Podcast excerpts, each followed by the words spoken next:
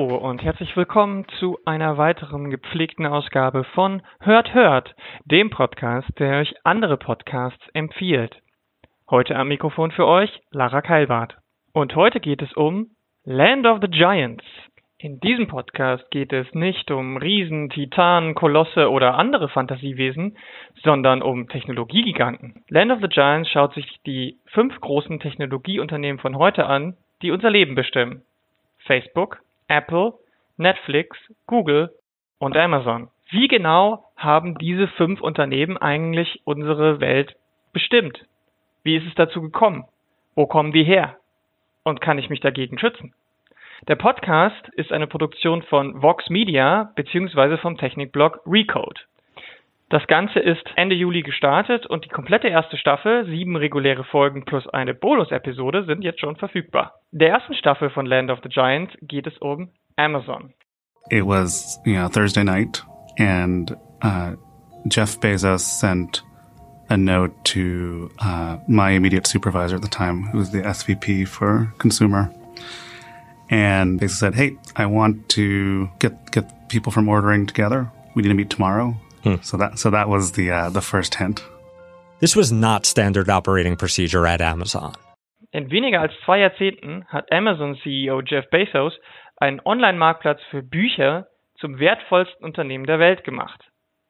Von Amazon Prime über die wachsende Verbreitung von Smart-Lautsprechern und Heimkameras bis hin zur Kritik an Amazons Einfluss und Amazons Rolle in der sich ständig wandelnden Arbeitswelt. Der neue Podcast Land of the Giants spricht all dies mit detaillierten, zum Nachdenken anregenden Berichten und Interviews an. Moderator ist der Wirtschaftsjournalist Jason Del Rey. In Interviews mit ExpertInnen außerhalb des Unternehmens und Leuten aus dem oberen Management wie zum Beispiel die Psychologin Kit Yarrow, Ex-Amazon Prime Kanada-Chefin Andrea Lee oder Vijay Ravindran, ehemaliger Director of Ordering, als Prime eingeführt wurde. Die einzelnen Folgen dauern so immer ungefähr zwischen 35 und 45 Minuten und die erste Folge startet direkt mit einem ganz persönlichen Rückblick von Del Rey, wie und warum er überhaupt zu Prime kam und was seitdem passiert ist. feels like my parents' generation could sort of chart their life history based on things like scrapbooks and photo albums. And my guess is as we go a little further, like my life's biggest milestones chart pretty identically with my Amazon Prime order history. I'm like laughing a little bit, but that's also a little cringy In der ersten Folge geht es dann weiterhin darum, wie Prime überhaupt als Idee entstanden ist und warum Prime so verdammt effektiv ist, uns in das gesamte Ökosystem von Amazon einzusperren und wie es zur eigentlichen Quelle und zum Motor von Amazon wurde. Denn mit über 100 Millionen Mitgliedern ist Prime der wichtigste Teil von Amazon mittlerweile. Well, I think what feels icky about it is at no point did you price check that product anywhere else, right?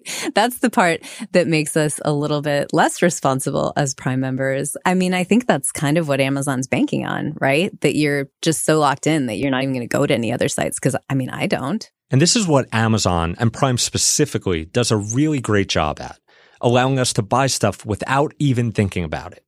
Or if we do think about it, Amazon wants us to feel really lucky to be a member of the Prime Club. Natürlich geht es dann auch später in den Folgen um Amazons Sprachassistent Alexa, wie das Ganze mit dem Smart Home verbunden wird, was das für unser Leben zu Hause bedeutet und warum Amazon verdammt nochmal eine Mikrowelle von Alexa betreiben lassen will. Außerdem geht es natürlich auch darum, was passiert, wenn Amazon zum Beispiel plötzlich nicht mehr Teil des Arbeitslebens ist. Denn 1999 gab es eines der ersten Lagerhäuser in einer kleinen Stadt in Kansas. Und 15 Jahre später wurde es einfach geschlossen. Der Podcast untersucht zum Beispiel, wie die Stadt in Kansas damit umgeht, was da von übrig geblieben ist und was man vielleicht daraus lernen könnte.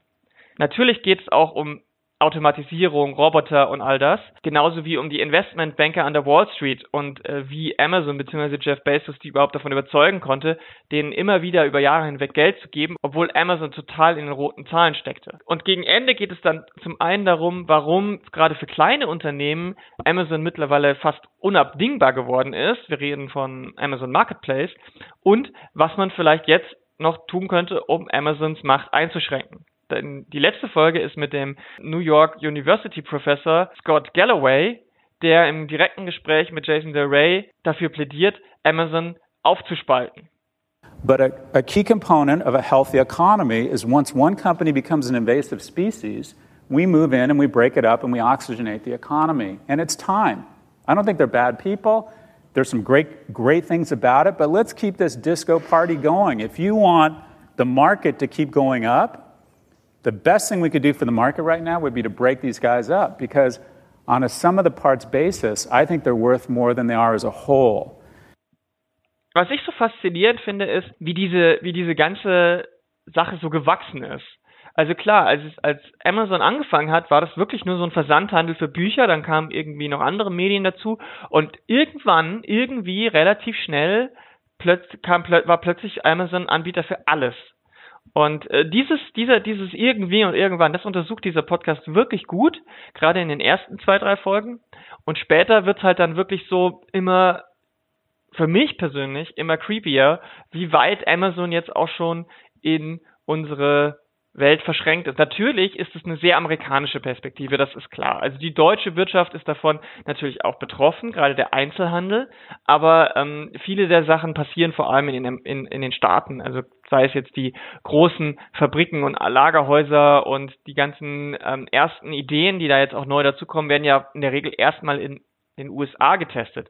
Aber es wäre schon sehr naiv zu glauben, dass wir in Europa und in Deutschland davon gar nicht betroffen werden. Ich meine, gerade jetzt in Berlin zum Beispiel wird äh, heftig äh, diskutiert, was äh, mit äh, Immobilien hier in der Stadt passieren sollte. Google Campus, Amazon hier und äh, ähm, Apple da.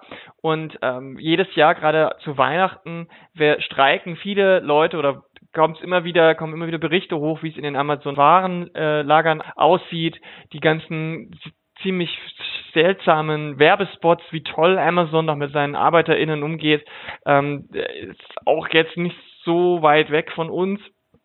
Also Amazon bestimmt natürlich auch das Leben in Deutschland und es ist schon schwierig zu sagen, das müssen die Amerikaner für sich klären. Und das ist halt der amerikanisch-liberale Markt und so weiter, denn ähm, das ist halt ein global agierendes Unternehmen. Und ich weiß nicht, ob es jetzt übertrieben ist zu sagen, man muss jetzt was dagegen machen, sonst könnte es zu spät sein, aber viele WirtschaftswissenschaftlerInnen weisen darauf hin, dass wir schon an so ein bisschen im kritischen Punkt sind. Und ich fand die, fand das total gut gemacht, weil es auf der einen Seite immer so ein bisschen diese persönliche Ebene des Moderators drin hatte, aber auch unglaublich viele unterschiedliche interessante Interviewgäste hatte, sei es eben jetzt von Leuten, die mal bei Amazon gearbeitet haben oder jetzt noch dort arbeiten, von Leuten, die auf der Straße angesprochen wurden sind, die gerade irgendwie bei so einem Amazon Local Shop gekauft haben, warum sie das machen und wie sie das für sich selber irgendwie auch, obwohl sie sich der Problematik bewusst sind, irgendwie rechtfertigen und so weiter. Was mir auch total gut gefällt, ist, ist, dass der Podcast zwar kritisch nachfragt, aber nicht mit dem erhobenen moralischen Zeigefinger irgendwelche Leute verdammt oder beschuldigt, warum sie immer noch bei Amazon einkaufen, sondern eher aufzeigt, warum das auf staatlicher Ebene und von staatlicher Seite her kritisch ist. Und wir als KonsumentInnen können im Prinzip ja auch nur zu einem gewissen Teil das Ganze steuern. Sicherlich beleuchtet der Podcast auch nicht alle Ebenen von Amazon. Es gibt sicherlich so gerade ein paar Perspektiven, die da fehlen. Ich sag mal, Leute mit Behinderung vielleicht oder Leute, die ähm, aus anderen Gründen online oder beziehungsweise bei, gerade bei Amazon shoppen. Aber insgesamt ist es schon eine, ein guter Einblick und es ist auch nicht so wie die, ähm, sag ich mal, ZDF-Dokus oder so, sondern es ist wirklich eine, eine andere Perspektive, die man da bekommt, weil die Leute, die dort vorkommen, halt schon das sind halt Leute, die man sonst nicht wahrscheinlich zu hören bekommt. Also die direkt mit Jeff Bezos auch zusammenarbeiten. Und das macht es natürlich extrem spannend. Und ich bin einfach auch extrem gespannt, wie das jetzt mit den anderen, in den anderen Staffeln, mit den anderen Unternehmen, wie gerade bei Netflix zum Beispiel, weil man da ja irgendwie überhaupt keinen Einblick hat, weil die sehr intransparent sind, ob man da in diesen, in, von Land of the Giants noch ein bisschen mehr davon erfährt, wie das eigentlich funktionieren konnte, weil auch Netflix ist ja von einem, äh, von so einer DVD-Ausleihservice zu einem der großen Streaming-Anbieter geworden. Und klar, auch da gibt's schon die eine oder andere Doku, aber ich hoffe einfach, dass da ähm, der Ray so ein bisschen auch noch mehr den direkten Kontakt zu den Leuten an den Schaltstellen bekommt. Und deswegen ist dieser Podcast für mich auch so spannend.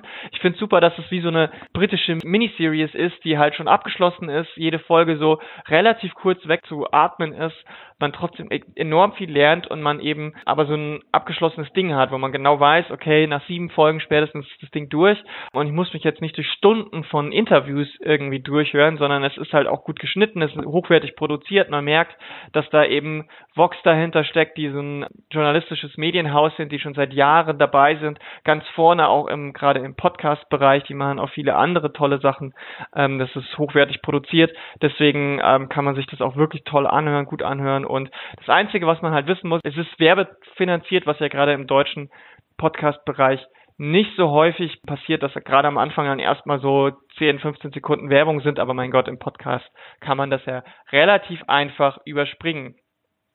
Soweit meine Empfehlung für heute. Ich hoffe, ihr habt Spaß beim Hören. Bald bekommt ihr natürlich auch eine weitere neue Folge von Hört, Hört mit Pool Artists. Bis dahin und bis bald.